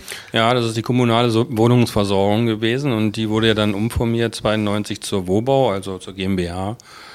Und äh, genau der Nachfolger, Rechtsnachfolger, ja. Unglaublich. Ich nehme an, dass ihr auch bombardiert worden seid, als äh, ihr beide nach Magdeburg gekommen seid mit den ganzen alten Ostgeschichten, so dass man sich so einen Wohnberechtigungsschein bei der KWV irgendwie holen musste und dann hat man irgendwie, was war das? Ich glaube, das große Ding dann gerade in den 80er Jahren war dann, um die, dieser Wohnungsnot Herr zu werden, waren Ausbauwohnungen und dann, weil es gab nichts, aber man wollte dann in so eine Bruchbude ziehen und die selber ausbauen und so weiter. Das habe ich äh, 90 äh, selber noch probiert. Das ist total lustig. Also ich kenne das selber aus eigener Erfahrung. Ich bin ja seit 89 hier und äh, meine erste Wohnung war dann eine Ausbauwohnung in der Curie-Siedlung und dann hatte Neustadt. man ja in der neuen Neustadt und dann hatte man ja noch so einen Kachelofen und dann brauchte Genau. man so einen Abrissschein vom Schornsteinfeger und dann konnte man mit viel Beziehung so einen Ölofen da einbauen. Ja, das heißt also, man hat sich dann unten so einen Tank in den Keller gestellt und dann hat man mit so einer Kanne den, das Öl dann äh, hoch. Das war noch 1992, ja, also da war das noch Stand der Dinge und ähm, das hat sich natürlich dann alles sehr stark entwickelt durch die, ich sage mal, Situation am Arbeitsmarkt, dass die Firmen zusammengebrochen sind, viele Menschen dann, sage ich mal, ihr Glück äh, im Westen gesucht haben und die Einwohnerzahl stark geschrumpft ist und die Wohnungen eben zur Verfügung standen, sind natürlich diese Wohnungen nicht mehr angenommen worden. Aber 1990 bis 92, 93 musste man um eine Wohnung kämpfen. Das Ja. war noch richtig schwierig, ja. Und ich hoffe, dass jetzt alle, die das hier hören, gemerkt haben, dass der Mann an der Spitze der Wobau eigentlich von der Pike auf weiß, was so im Wohnungsmarkt in Magdeburg los war und ist am eigenen Leib mit. Haben Sie, haben Sie den, den Kachelofen dann auch wirklich selber abgerissen? Ähm, ich glaube, das haben wir sogar selber gemacht, das weiß ich gar nicht mehr. Ich weiß auf jeden Fall, dass ähm, ich von diesem Tank diese ganze Farbe, da musste ja so eine Dreifachbeschichtung gemacht werden. Da muss man aufmauern und dann musste man das dreifach beschichten.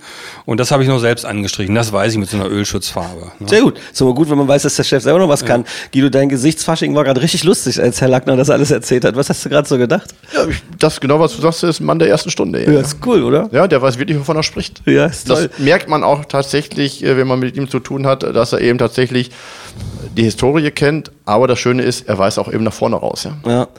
Ähm, ihr habt gerade richtig zu tun bei der MTCC mit Menschen, die so an die Tür kommen und Horrorgeschichten über euch erzählen, um Vertragsabschlüsse zu erzwingen, habe ich gelesen. Ja, es gibt Wettbewerber, äh, die am Ende des Tages na, selbstverständlich auch gerne Kunden hätten und tatsächlich äh, Drückerkolonnen rumschicken. Und am Ende des Tages ist das Problem, die verdienen halt nur mit einem abgeschlossenen Vertrag etwas. Ja. Ähm, und dann denken die sich am Ende des Tages Unsinn aus. Ja? Also wenn sie mit den üblichen Argumenten, unser Anschluss ist schneller und ist besser und billiger nicht durchkommen, weil die alle sagen, das stimmt doch gar nicht, äh, dann sagen die, aber die MDCC ist bald pleite. Äh, wir übernehmen die MDTC, äh, das Netz gehört denen gar nicht mehr. Ähm, wie gesagt, das ist als menschlich nachvollziehbar, ja, wenn ich tatsächlich davon abhängig bin, äh, dass ich davon lebe, dann komme ich halt zu solchen Ideen. Ähm, aber ich glaube, der Zug ist inzwischen weitergezogen, ja, oder der Bus äh, ist in die nächste Stadt gezogen. Der also es ist nicht mehr so schlimm, wie es schon war. Ich habe gedacht, Drückerkolonnen sind irgendwie der hören der Vergangenheit an. Ist total Nein, nein, krass, nein, dass das immer noch funktioniert. Ja, ja. Völlig irre. Kann, da kann man da eigentlich rechtlich was gegen machen? Ähm, man kann rechtlich nur dann tatsächlich dagegen vorgehen, wenn man ganz konkret weiß, was hat der gesagt und wer war es vor allen Dingen. Und ähm, das, da scheitert meistens dran, dass dann die Leute, insbesondere auch ältere Leute, dann anrufen und sagen, stimmt das wirklich, was der gesagt hat? Und dann fragt man, wann hat der das, und wer war das denn? Ja, das weiß ich nicht mehr. Ja, und solange du keinen Namen Ja. hast, kannst du niemand abmahnen. Ähm, und da sind diese Unternehmen inzwischen auch sehr geschult drauf, äh, dass die ihren Mitarbeitern schon beibringen, äh, die dürfen alles wissen, aber nicht deinen Namen. Oh Mann. Aber haben wir jetzt auch drüber gesprochen. Das bedeutet Botschaft an alle, die das jetzt auch hören, bitte auch gern weitersagen. Horrorgeschichten über die MDCC, absoluter Unsinn. Bitte möglichst, macht man ja sowieso nicht, an der Haustür irgendeinen Vertrag abschließen, oder? Also macht man ja eigentlich nicht. Bitte das, nicht. Das weiß man schon immer. Ja, Schnepper, Bauernfänger, ja, Ja. sonst irgendwas macht man nicht. Aber die haben tatsächlich noch gute Quoten. Ja. Ähm, das schönste Erlebnis in Magdeburg, Herr Lackner. Also so, ich, ich ziehe jetzt mal so Geburt von Kindern und sonst irgendwie was äh, irgendwie ab. Irgendwas äh, Tolles in der Stadt, woran Sie sich erinnern. Vielleicht mit einem Platz verbunden äh, oder mit einer Persönlichkeit, äh, die hier mit Ihnen zusammen was Lustiges erlebt hat. Also mal auch, ich ziehe auch alle Aufstiege des FC Magdeburg ab, weil ich kann mir vorstellen, dass ihr, mal- dass ihr beide da auch euch in den Armen gelegen habt und so weiter. Fällt Ihnen da was ein? Es gibt viele Situationen. Also ich sag mal nüchtern, wie es ist. Wenn ich jetzt mal Kinder, Fußball, Handball, alles rausnehme, dann war für mich das schönste Erlebnis, glaube ich, so Elton John auf dem Domplatz. Das war für mich so, wie man so einen super Megastar nach Magdeburg gekriegt hat. Und das ist auch, was mir eigentlich ein bisschen noch fehlt, dass man wirklich auch mal wieder diese Superstars hierher kriegt, ja. Und dass die auch mal in der Stadt spielen und dass man dann auch zeigt, dass man mehr oder weniger für eben solche Stars interessant ist. Und da hoffe ich, dass wir das in der Zukunft besser schaffen, ne?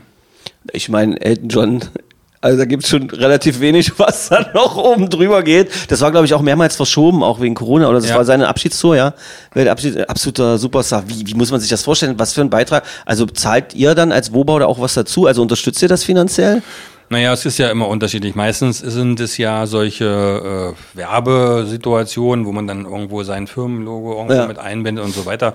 Da machen wir dann schon so eine Sponsorpartnerschaften und das halten wir auch wichtig, weil es eigentlich ähm, die Stadt mehr oder weniger stark aufwertet, wenn es solche Veranstaltungen in der Stadt auch gibt. Ja, und äh, wir partizipieren ja davon, wenn die Stadt mehr oder weniger, sag ich mal, ein positives Image bekommt und die Menschen hier wohnen und leben wollen. Ne? Insofern verschenken aber nichts, aber als Sponsor sind wir dann immer da. Und jetzt kommt die zwiespältige Situation. Wenn man dann halt äh, der Chef der größten Wohnungsbaugesellschaft äh, von Sachsen-Anhalt ist, sich da ein bisschen dran beteiligt hat, Musikfan ist, versucht man dann Backstage zu kommen und Elton John einen seiner 100 Ringe zu klauen bei, einem Händedruck oder sowas.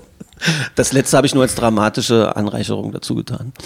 Also ich muss tatsächlich sagen, ich war schon mal äh, Backstage bei Carlos Santana und äh, das mit einer ganz kuriosen Situation. Das war auch sehr schön.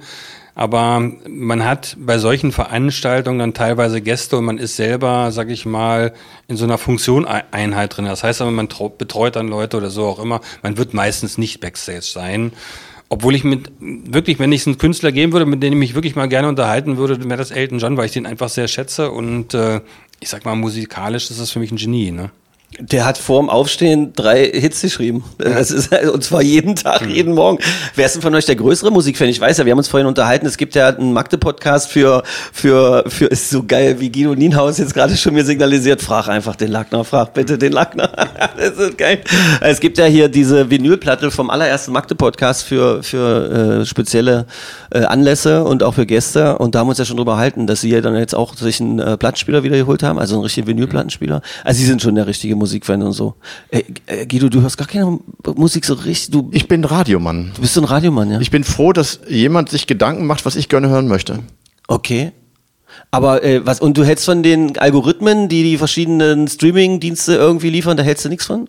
Bin ich nicht. Ich als Radio, Radiot, ich bezeichne mich ja selber als Radiot, würde ich am liebsten dafür drücken, wenn das nicht unangemessen wäre. Äh, Aber weil, weil das finde ich gut, weil ich glaube auch, dass ein Algorithmus irgendwie clever ist, aber es geht nichts darüber, äh, von jemandem, dem man anmerkt, dass er authentisch Musik liebt, selbige dann auch noch ans Ohr äh, geleitet bekommt, oder? Also das ist doch, Absolut. ja, verrückt. Okay, und äh, bei, bei Ihnen, Herr Lackner, Elton John habe ich jetzt gehört, äh, Carlos Santana, also sind Sie dann so in, diese, in dieser Art Musik 60er, 70er Jahre unterwegs? Ja, ich meine, es liegt wahrscheinlich an meinem Lebensalter, dass man so da verwurzelt ist ungefähr. Das ist eben diese Gruppe, wo man jung war und wo die in ihre Haupthits dann geschrieben haben.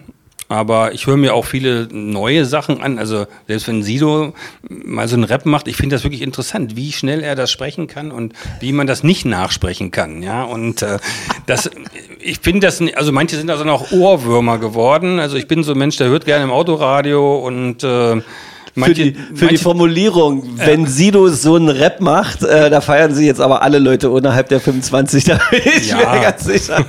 Ist beileibe nicht der schnellste deutsche Rapper, aber natürlich einer, der, der sehr, sehr erfolgreich ist. Was wäre denn mal dann halt jemand, den wir hierher holen sollten? Also ein richtiger äh, Big. Ist denn, jetzt pass auf, ihr beide seid ja auch mit dem Stadion, mit der MDCC Arena. Man darf ja da keine, man darf da ja keine, keine äh, Konzerte drin machen, oder da dürfte man. Warum? Dürfte man, oder? Klar. Was ist denn mit Rammstein in der MDCC Arena? Guido? War noch nicht da. Nee, war noch nicht da. Herr Lackner.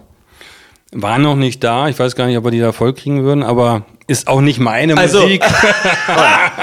ist, nicht, ist nicht Ihre Musik? Aber das ist ja die entscheidende Frage. Welcher, welche Gruppe, welcher Sänger macht die MDCC-Arena voll, wenn auch der Rasen noch abgedeckt ist? Also, Rammstein würden die, also die hatten Konzertarenen, die waren doppelt so groß wie die MDCC-Arena und die waren alle durch die Bank weg europaweit aus, äh, ausverkauft und so. Ähm, aber ich glaube, das würde wahrscheinlich eher daran scheitern, dass das zu klein ist, das Ding. Es klingt jetzt, ihr guckt mich jetzt beide was streng an, aber ich glaube, das könnte sein. Für diesen ganzen Zinnober, den die brauchen, äh, für ihren ganzen Kram, da würde das wahrscheinlich nicht funktionieren. Wen würden Sie persönlich gerne hier nochmal haben? Ja, also es gibt einige, ich sag mal so, Sting würde ich gerne mal hören. Oh, ich auch. Vielleicht auch Abschiedskonzert von Rolling Stones. Wäre auch sicher schön, wenn sie das mal machen würden. Ja, also es gibt eine ganze äh, Menge Sänger oder Gruppen, äh, die ich wirklich auch gerne mal hier haben würde. Das äh, bei MDCC Arena ist aber das Problem mit der Logistik. Es hat keine Toreinfahrt für LKWs. Das heißt, das muss da alles mühsam reingeschleppt werden und das ist eben Das sehr, geht nicht, ja. das ist kostenintensiv. Man kann das machen, das ist keine Frage. Man kann auch den ganzen Rasen abdecken, aber da muss man eben das einpreisen und das kostet allein der Rasen schon mal 100.000, dann kommt das Reintragengeld und dann musst du das wieder rauskriegen, ja. Und das ist natürlich die Frage, ich sag mal so, wo äh, kriegt man ein wirtschaftliches Ergebnis hin? Ne? Da, Also ich muss das, muss jetzt noch mal eins sagen, ansonsten würden immer sagen, warum hat der denn nichts gesagt? Weil wir haben schon öfter an verschiedensten Stellen, warum auch immer, über Roland Kaiser philosophiert, ja. Definitiv. Also das ist so ein Punkt, wo ich sage, der macht das Ding auch voll. lässig. Ähm, und wie gesagt, ich denke da gerade an Herrn Schneider äh, von den Stadtfeldern, äh, der ein ganz großer Roland Kaiser-Fan ist. Guido, du musst das irgendwie hinkriegen. Ja, ja. Und äh, es gibt auch Stevie T, äh, der das unbedingt will, ja. Ähm, also das wäre für mich das Einzige, wo ich sage, da würde ich sehr viel Wert drauf legen und da hätte ich viel Spaß dran, Roland Kaiser. Obwohl du selber nicht Roland Kaiser hörst? Doch, ich, nein, ich singe Roland Kaiser. Ich höre nicht, sondern wir singen dann selber mit. Mehrfach getroffen und was ich halt bemerkenswert finde, ist also erstmal ein freundlicher Mensch. Äh, krasse Lebensgeschichte, also mit seiner, mit, mit der Lunge und so, das, das ist total absurd. Ich hätte niemals gedacht, also ich habe ihn kurz vor der OP einmal getroffen auf einem Konzert und äh, dann kurz danach, es war ein komplett anderer Mensch, völlig verrückt, also völlig krass. Und ähm, natürlich absolut generationsübergreifend. Also was in den sozialen Netzwerken los war, jetzt auch wieder Roland Kaiser, Elbufer, äh, Dresden, wie viele junge Menschen dahin gefahren sind und was die da für krasse Videos sind. Also okay, also machen wir drei jetzt einen, Deal, Stevie holen wir nochmal an den Tisch und versuchen Roland Kaiser so schnell wie möglich. Ich glaube, sein Tonmann ist sogar ein Tonmann, mit dem ich schon zusammengearbeitet habe. Der hat aber einen Scheißdreck zu sagen. Schade. Tom Hofer, wenn du das jetzt hörst, sag dem Roland mal einen Gruß von drei Männern aus Magdeburg. Wir müssen ihn her herholen. Wenn wir schon bei der MDCC Arena sind, wollt ihr über Fußball reden oder nicht? gerne. Und was sagt er? Also die Aufzeichnung dieses Podcasts ist zwei Wochen äh, quasi her, also äh, in zwei Wochen wird das hier ausgestrahlt. Vom Zeitpunkt jetzt der Aufnahme, wir haben äh, eine Niederlage in Paderborn hinter uns. Ich nenne sie unglücklich, was sagt ihr? Also ich sage das sehr unglücklich. Ich sag mal, ich weiß nicht immer, warum wir einen Videobeweis überhaupt einführen, wenn man hinterher nicht benutzen. Und für mich war das ein klarer Elfmeter gegen Lukas Schüler, muss ich dann sagen. Und dann wäre das Spiel auch anders gelaufen. Und wenn ich die T- Tabellensituationen sehe, dass Pa- Paderborn da oben steht und wir da unten und die Spielanteile, Ja. da, da, dann ist das auf Augenhöhe gewesen. Wir waren mindestens äh, bis zu diesem unglücklichen blöden Foul, sage ich mal, ja, äh, hatten wir mehr Spielanteile, höheren Ballbesitz und haben eigentlich alles richtig gemacht. Und äh, dann mit ein bisschen zweimal Pech, einmal gegen uns den Elfmeter nicht gegeben, dann dieses blöde Foul, was dann zur roten Karte führte. Und damit haben wir uns alles verbasselt. Und dann war natürlich Paderborn so clever, das muss man denen jetzt auch sagen. Die haben natürlich die Überzahl ausgenutzt und haben, haben dann natürlich auch den Sack dicht gemacht. Ja, und Schade für Magdeburg, aber das zeigt mir auch, dass ich noch weiter an diese Mannschaft so glaube, weil äh, das ist nicht ein Thema, wo du untergegangen bist, sondern du hast einfach nur unglücklich blöd verloren. Das wird beim nächsten Mal nicht passieren, da bin ich ziemlich sicher. Und ich glaube, dass sich die Mannschaft da auch in einer ganz anderen Präsenz stellen wird. Sicherlich haben wir auch, sa- sag ich mal, diese Unterschiedsspieler wie Artig, die jetzt verletzt sind. Das macht, schwächt uns auch noch. Aber ähm, ich sag mal nüchtern, wie es ist, da muss man auch mal zu seinem Verein stehen und muss das in Kauf nehmen. Und wir werden, das ist meine feste Überzeugung, auch irgendwann wieder Land sehen und dann werden wir mit anderen Spielen kommen und dann werden wir auch Siege einfahren und dann werden wir uns auch irgendwo in der Mitte etablieren, dass wir jetzt gegen, ich sage mal, es geht ja auch ein bisschen, wir sind jetzt gerade aufgestiegen, wir müssen uns erstmal aufstellen für die zweite Liga, dass wir gegen die etablierten wie ein HSV jetzt vielleicht nicht da drüber stehen, das ist auch nicht zu erwarten. Für uns geht es erstmal darum, im sicheren Mittelfeld zu bleiben und dann langsam sich zu entwickeln, die Infrastruktur zu entwickeln, die Spieler weiterzuentwickeln. Wir haben jetzt die U23 neu entwickelt. Das ist auch ein wichtiges Thema, wo wir als Wobau jetzt Hauptsponsor mit sind, weil wir den Nachwuchs ja oft verloren haben. Wir haben ja ein Nachwuchsleistungszentrum mit drei Sternen, also das ist das Höchste, was wir haben. Und trotzdem haben wir immer die Spieler, die dann praktisch die U19 verlassen haben, verloren. Die sind, was ich, nach Gelsenkirchen, Werder Bremen gelaufen und äh, nicht bei, Ma- in Magdeburg geblieben, weil die brauchen diese zwei Jahre, um wirklich im Profibereich, sage ich mal, stark genug zu sein. Ja, und äh, da haben wir uns jetzt auch verbessert, haben Gott sei Dank, sage ich mal, die U23, die startet natürlich in der Verbandsliga, das ist natürlich ziemlich niedrig. Aber man sieht ja, wie sie sich jetzt durchschießen. Also gewinnen sie jetzt 6-1 gegen Preußen. Preußen, bitte verzeiht mir das. Aber da sieht man jetzt auch schon den Qualitätsunterschied und sie werden das Magdeburger Schlachtschiff auch stabilisieren und werden Unterbau bilden, wo wir sagen, wir haben dann auch, wir brauchen uns jetzt nicht von Bayern München oder wen aus was auszuleihen, sondern wir haben dann eigene Leute, die wir dann eben in der zweiten Magdeburger Mannschaft so entwickeln, dass wir die immer auch nach oben ziehen können. Und das ist ich glaube, ein ganz wichtiger Schritt, weil wir ja auch eigene Leute aufbauen wollen, die hier, sage ich mal, ihre Wurzeln haben und, sage ich mal, an der Sportschule waren. Und ähm, das ist ja für die jungen Menschen auch ein, ich sag mal, eine, eine Karriere, die dann absehbar ist. Und das äh, sind, glaube ich, die richtigen Schritte, die wir jetzt machen. Und man muss ein bisschen Geduld haben, bis das alles so fußt. Und es wird auch nicht im ersten Jahr sein, sondern Stück für Stück U23 hochziehen, sich mit der ersten Männermannschaft etablieren und, sage ich mal, ein geiler Verein bleiben. Ich sag mal, wir haben immer noch Potenzial nach oben. Vergleich Hansa Rostock hat 15.000 Mitglieder, wir haben 10.000. Ich sag, das ist noch irgendwo Platz und da Ja. müssen wir mehr machen. Wir müssen mehr Gemeinschaft machen und ich glaube, wir sind aber auf einem guten Weg. Man möchte es hier und da ein bisschen kürzen, aber ansonsten als Kommentar aufschreiben und in der Tageszeitung auf der ersten Seite abdrucken, oder was sagst du, Guido? Das war die positive Variante. Ja. Das, äh, also, hast du. das stimmt, du bist ja eher so, du bist ja der Grandler eher. Nein, oder? nein, nein, nein, nein, überhaupt nicht. Nein, überhaupt nicht. Man muss ja sagen, ich war schon hier in der MDCC Arena, da haben wir noch vor 2000 Leuten gespielt, äh, da wurden Pfeile hin und her bewegt. Äh, also von daher, ich war immer da, in guten wie in schlechten Zeiten und das wird auch so bleiben, weil das nun mal mein, mein Herzensverein ist. Aber natürlich muss man auch sagen, die, die Wahrheit ist natürlich auch, dass wir gedacht haben, wir wären im Vergleich zu 2018 weiter. Wir sind spielerisch weiter, aber eben punkt- punktetechnisch eben nicht. Und am Ende des Tages geht es um Punkte. So sieht's aus. Und deswegen müssen wir jetzt sehen, dass wir gegen Kräuter Fürth das in den ersten Heimdreier machen, damit es nicht, damit der Abstand nicht zu schnell zu groß ist das wird. Spiel? Am Samstag? Ja, das Ja, heißt, nee, wenn der. Podcast hier ausgestrahlt ist, dann ist das Kräuter Fürth-Spiel schon absolviert und es ist quasi krass, wer das jetzt hört und sich für Fußball interessiert, der hört Guido Nienhaus zu und kennt das Ergebnis von Kräuter Fürth schon so. Verrückt, oder? Das ist, ey, das ist, also, Danach, wir haben kennt schon- ihr das, die Enterprise Wurmloch? Ich glaube, wir sind in solchem Grad. Ja, ja, absolut. Und, aber am Ende des Tages müssen wir halt sehen, dass wir jetzt schnell Punkte kriegen. Ja? Ja, unbedingt. Und das spielt auch spielerisch erstmal keine Rolle, weil es ist halt so, wenn du unten drin stehst, verlierst du solche Spiele gegen Paderborn. Ja, Wenn du im gesicherten Mittelfeld spielst, spielst du unentschieden. ja.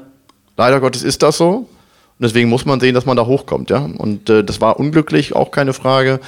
Aber ich hatte wirklich äh, die Hoffnung, dass wir eben nicht nur spielerisch weiter sind als 2018, als wir aufgestiegen sind, sondern auch tatsächlich in Summe. Und deswegen ist die Hoffnung, äh, dass es sch- schnell mit Punkten nach vorne geht und am Ende des Tages alles genauso dann kommt, wie Peter es eben geschrieben, beschrieben hat. Also das mit dem äh, auf Augenhöhe spielen und dann unglücklich verlieren, äh, setzt sich ja vom ersten Spieltag irgendwie, ist das ja so fast programmatisch für jedes Spiel, mal von St. Pauli abgesehen. Das war ein riesen Gruselspiel, fand ich. Und was mich halt wundert ist, ich glaube, das wird viele überraschen, wir waren wohl auch ein bisschen verwöhnt von äh, Zugängen, Neuzugängen in den letzten Jahren, die dann sofort mehr oder weniger funktioniert haben. Und jetzt sind die, die gekommen sind, habe ich den Eindruck, die haben es noch ein bisschen schwerer. Da so auf der rechten Außenbahn sehe ich Potenzial und sonst irgendwas. Aber ich habe ja sowieso keine Ahnung vom Fußball. Ich bin ja so der Handballfreak. Sind Sie da eigentlich auch, Herr Lackner? Ich, ich weiß gar nicht, habe ich Sie schon mal gesehen auf der Tribüne? Ich glaube nicht. Ich bin dazu ja sehr regelmäßig. Ich habe sogar eine sehr tiefe Verbundenheit zum Handball. Ich sage das einfach so. Ich war ja zehn Jahre im Mindenvorstand und ähm, mein Aufsichtsratsmitglied Günter Becker ist ja der Präsident von GWD Minden und ähm, war sehr oft bei vielen Spielen. Und äh, also Minden kann kein Fußball spielen, die können nur Handball spielen, GWD. Und das äh, machen die aber ganz gut. Und natürlich, sage ich mal, bin ich auch beim Magdeburger Handball. Das ist natürlich äh, Klassen. Ne? Also Magdeburg ist ich sag mal, vielleicht neben Kiel die etablierteste Handballmannschaft, die ich überhaupt sehe. Ja, und äh, ich muss sagen, ich kenne ja auch die Player und was der Bennett Wiegand macht im sportlichen Bereich und was der Marc Schmidt macht im kaufmännischen Bereich, das ist sowieso Arsch auf einmal. Die passen einfach so zusammen und die, die ergänzen sich so. Keiner grätscht den anderen irgendwo ins Handwerk. Die versuchen Lösungen zu finden. Und ich glaube, das ist so ein Erfolgsduo. Ne? Das sind so zwei, so wie Hoeneß und Beckenbauer. Der eine ist der Bad Boy, der andere ist der Good Boy. Und die schieben dann Bayern hin und her. Und da, wenn es in der Hose geht, dann sagt der Franz, naja, na Mai. Ne? und so ungefähr ist es auch beim Handball. Ich sag mal so, der, ich schätze diesen Marc Schmidt, der kommt jedes Jahr an und hat eine neue Idee, was ich ihm wieder abkaufen könnte. Und du kannst eigentlich nicht Der Nein ist sagen. irre. Der ist irre. Ist- ich glaube, ich rede ja fast öfter mit Ich dem. hätte als den auch so gerne abgeworben, aber das ist äh, macht er Nein, nicht. Und äh, bitte nicht. immerhin habe ich wenigstens seinen Shop gekriegt. Also ich bin jetzt nicht ganz unzufrieden. Also ich bin, er hat auch das eingesehen, dass wir dann einen Shop mit ihm machen. Ja. Und ähm, nein, ich muss ganz ehrlich sagen, dieses Erfolgsduo, das macht das au- auch aus, ja. Und auch den, das Gespür für Spieler, für Entwicklung und so weiter. Ähm, das ist heute natürlich alles Business, ja. Und ähm, da muss ich sagen, da haben die beiden, ich sage mal, einen Großteil an diesen Erfolg äh, äh, haben wir denen auch zu verdanken. Und das ist unheimlich schön, diesen Handball zu sehen. Und es sind ja extrem spannende Spiele, ja. Also selbst wenn ich nicht jedes Mal im Stadion bin, ich gucke mir aber auch viele im Fernsehen an. Und ähm, ich sag mal so, es ist so toll, dass unser Verein mehr oder weniger IAF Cup äh, gewinnt, ja, und äh, gegen wirklich äh, jetzt Lissabon, das war für mich völlig unglücklich, wenn ich dieses Spiel, wenn ich das verfolge, da bin Ach, ich Herr Lackner, lassen Ja. Sie uns doch Klartext reden. Das war Beschiss. Und da sind wir nicht allein Ja, damit. ich- Das, weiß jeder. Wir haben es aber abgehakt. Ich sag mal nicht dann, wie ich das sehe. Ich respektiere immer die Schiedsrichterleistung, kann man immer so im Teufel jagen, aber Gleich kommt Bennett Wiegert aus Ja. einer Rauchwolke und Ja. fragt, ob Sie heute Morgen Nein, es ist- Kaffee getrunken es haben. ist, es ist, wie es ist. Und manchmal hat man eben verdammt viel Glück und da hatten wir nur Pech und vielleicht auch einen Schiedsrichter, der uns nicht mochte. Weiß es Ja. nicht. Will ich auch nicht spekulieren. Auf jeden Fall für den Zuschauer war das ein extremes Erlebnis. Ja. Er ist da mitgefiebert und dann die Verlängerung und hat jedes Mal gedacht, die müssen wir doch jetzt schaffen und schaffen und schaffen und zum Schluss die Enttäuschung. Das ist ja das beim Fußball und Handball, die Emotionen. Das ist ja das, was, was den Sport ausmacht, dass man mitfühlt, dass man, sag ich mal, ein Mensch ist, dass man sagt, seine Mannschaft und, sag ich mal, das Wir-Gefühl hat, ja. Und das ist das, was uns als Magdeburger auch verbindet. Deshalb, sage ich mal, ich bin ja jetzt auch noch im Stadtmarketing der Vorsitzende, haben wir ja dann diese Münzen auch geprägt. Einmal diese Aufstiegsmünze für den Fußball und einmal für Handball, für die Meisterschaft. ähm, weil das für uns ganz wichtige Ereignisse sind, die eigentlich die Magdeburger zusammenschweißen. Ja, also Fußball ist für mich sportlich, ja, kann man auch FC Bayern München Fan sein, aber da im Stadion zu sein und dieses Gefühl zu haben, gemeinsam zu gewinnen, ja, und hinterher gibt's dann eben 20.000 Trainer und alle wissen es besser, aber man diskutiert darüber, das, ist, macht ja auch Spaß und das zeigt ja, dass wir einfach, also es gibt kaum Veranstaltungen, wo ich so viele Menschen treffe Ja. wie nach dem Fußball, ja, oder nach dem Handball, wenn man dann in draußen sich unterhält mit den Leuten und dann kommt man sich auch menschlich näher. Ja. Äh, da geht's gar nicht um das Geschäft, kaufst du mir einen Dachziegel ab oder nicht, sondern da geht's einfach, da, da, da redet man über den, wer hat den größten Bockmist gebaut und warum das so oder so und äh, dann äh, hat man irgendwo die gleiche Meinung oder eine andere, aber ähm, man redet miteinander, man kommt einfach ins Gespräch und es gibt kaum eine Veranstaltung, wo man so intensiv zum Schluss diskutiert. Also ich sag mal, ich will jetzt keine Veranstaltung nennen, aber wenn jetzt so eine Modegeschichte ist, dann sitzt man da artig, guckt sich das an, wie die rumlaufen, aber es ist viel wenig Diskussion, so wenig Action, wo man mitmacht, ja. Na, oder sagen wir so, wir drei könnten da nicht so richtig mitreden bei den Diskussionen, glaube ich. Du? Zumindest nicht, wenn es um Mode geht. Ja, das meinte ich, das meinte ich. War das jetzt schon wieder die positive Variante und du hättest noch Wasser für den Wein? Nee, oder? da sage ich ganz ehrlich, beim Handball sehe ich es noch positiver, ähm, weil das, was ich wirklich beeindruckend finde, ist, dass es kein Zufallprodukt ist, Genau. sondern dass es über lange Zeit geplant war. Also ich spreche auch zwei, drei Mal im Jahr mit Marc Schmidt insbesondere. Und das, was der vor fünf Jahren erzählt hat, wo sagen, das sind, das sind unsere Mängel und die müssen wir abstellen. Und er hat Jahr für Jahr eins nach dem anderen abgestellt, die beiden. Und das Endprodukt war einfach deutscher Meister. Ja. Das ist sehr, sehr beeindruckend. Deswegen ist Erfolg schon planbar. Natürlich mit einer gewissen Menge an Geld ist es leichter, aber das ist ein, ein absoluter beeindruckender Weg. Und am Ende ist es der Beweis dafür, dass Erfolg planbar ist. Ja? Mit einer sauberen Analyse, mit einer guten Analyse. Und das haben die beiden plus Gremien, wie immer, weil die werden immer vergessen. Ja, wenn es nicht läuft, dann gehen die Gremien, sonst was. Ansonsten waren es immer die Spieler oder die Trainer, ja. ja, wenn es gut läuft. Ähm, aber am Ende des Tages sensationell. Und deswegen deutscher Meistertitel, Weltpokal, ERF-Pokal, DRB-Pokal und so weiter und so fort. Das ist einfach etwas, was sehr, sehr herausragend ist. Ähm, Und deswegen kann ich das auch äh, durchaus unterschreiben, was Peter eben gesagt hat. Äh, eigentlich hätte man Marc Schmidt zum gewissen Zeit mal versuchen müssen abzuwerben. Nein. Aber, Nein, bitte aber nicht. hätte er nie gemacht. Ich weiß. Und das ist auch gut so. Ja, ein, ein, ein grandioser Typ, äh, war ja hier im Podcast auch, hat er sich mal von einer ganz, ganz anderen Seite gezeigt. Was ich übrigens bei dir so bemerkenswert fand, du hast ja äh, ganz zu Beginn der Ära Wiegert auch erhebliche Zweifel gehabt, dass er das allein hinkriegt und als er das dann so erfolgreich gemacht hat, bist du hingegangen und hast ihm äh, klar und deutlich gesagt, du, ich habe das falsch gesehen und will dir gratulieren, du hast mich überzeugt mit Erfolg, das finde ich gut. Zumindest habe ich die Geschichte so gehört von so einem Magdeburger Spatzen, Guido. Ja, so ungefähr war es. So ungefähr war sie. So, äh, wir wollen mal langsam in die, äh, in die Endkurve dieses Podcasts einbieten. Was ich bei euch jetzt beiden gehört habe, gerade insbesondere was Kultur angeht und jetzt auch den Sport, ähm, die Rede von Herrn Lackner ist kaum übertreffbar. Ähm, seid ihr meiner Meinung, dass das total wichtig ist, auch, äh, dass das weiter erhalten bleibt für die für die wilden Zeiten, die auf uns zukommen. Und da kommt meine Frage, nämlich, wo ich so ein bisschen unseren Anfang des Podcasts und jetzt, äh, was wir in der Mitte hatten, zusammenbringe. Ist es, wird es euch möglich sein, weiter den Sport zumindest auch so zu unterstützen, dass er erhalten bleibt, damit die Leute wenigstens bei all dem schweren Winter und alles, was auf sie zukommt, äh, für die drei Minuten Fernsehen oder die, die, die zwei Stunden Fernsehen oder fünf Stunden Stadionaufenthalt irgendwie eine gute Laune haben und so? Oder wird es vielleicht so hart, dass sogar da auch Unterstützung wegfällt und wir dann auf sowas verzichten müssen? Herr Lackner. Ja, also wir haben ja immer drei Jahresverträge und insofern sind wir vertraglich auch gebunden. Okay. Wobei wir natürlich auch klar machen müssen, das muss auch jeder verstehen und einsehen, dass wir sparen werden im nächsten Jahr, das vielleicht auch schon in diesem Jahr. Und du hast eben Veranstaltungen, die jetzt äh, nicht gebunden sind, ja, die, also ich will jetzt nicht sagen Pferderennen oder was auch immer, aber bei einigen Einzelveranstaltungen werden wir sicherlich nicht mehr so groß dabei sein können. Das äh, muss man uns auch nachsehen. Ähm, aber natürlich die vertraglichen Verpflichtungen, die wir über mehrere Jahre eingegangen sind, die werden erfüllt. Und da- sind, da leisten wir auch einen Beitrag dann dafür. Ne? Guido? Kann ich eins zu eins unterschreiben. Alle vertraglichen Verpflichtungen werden erfüllt. Ähm, aber in dem Umfang von heute wird es wahrscheinlich nicht weitergehen können.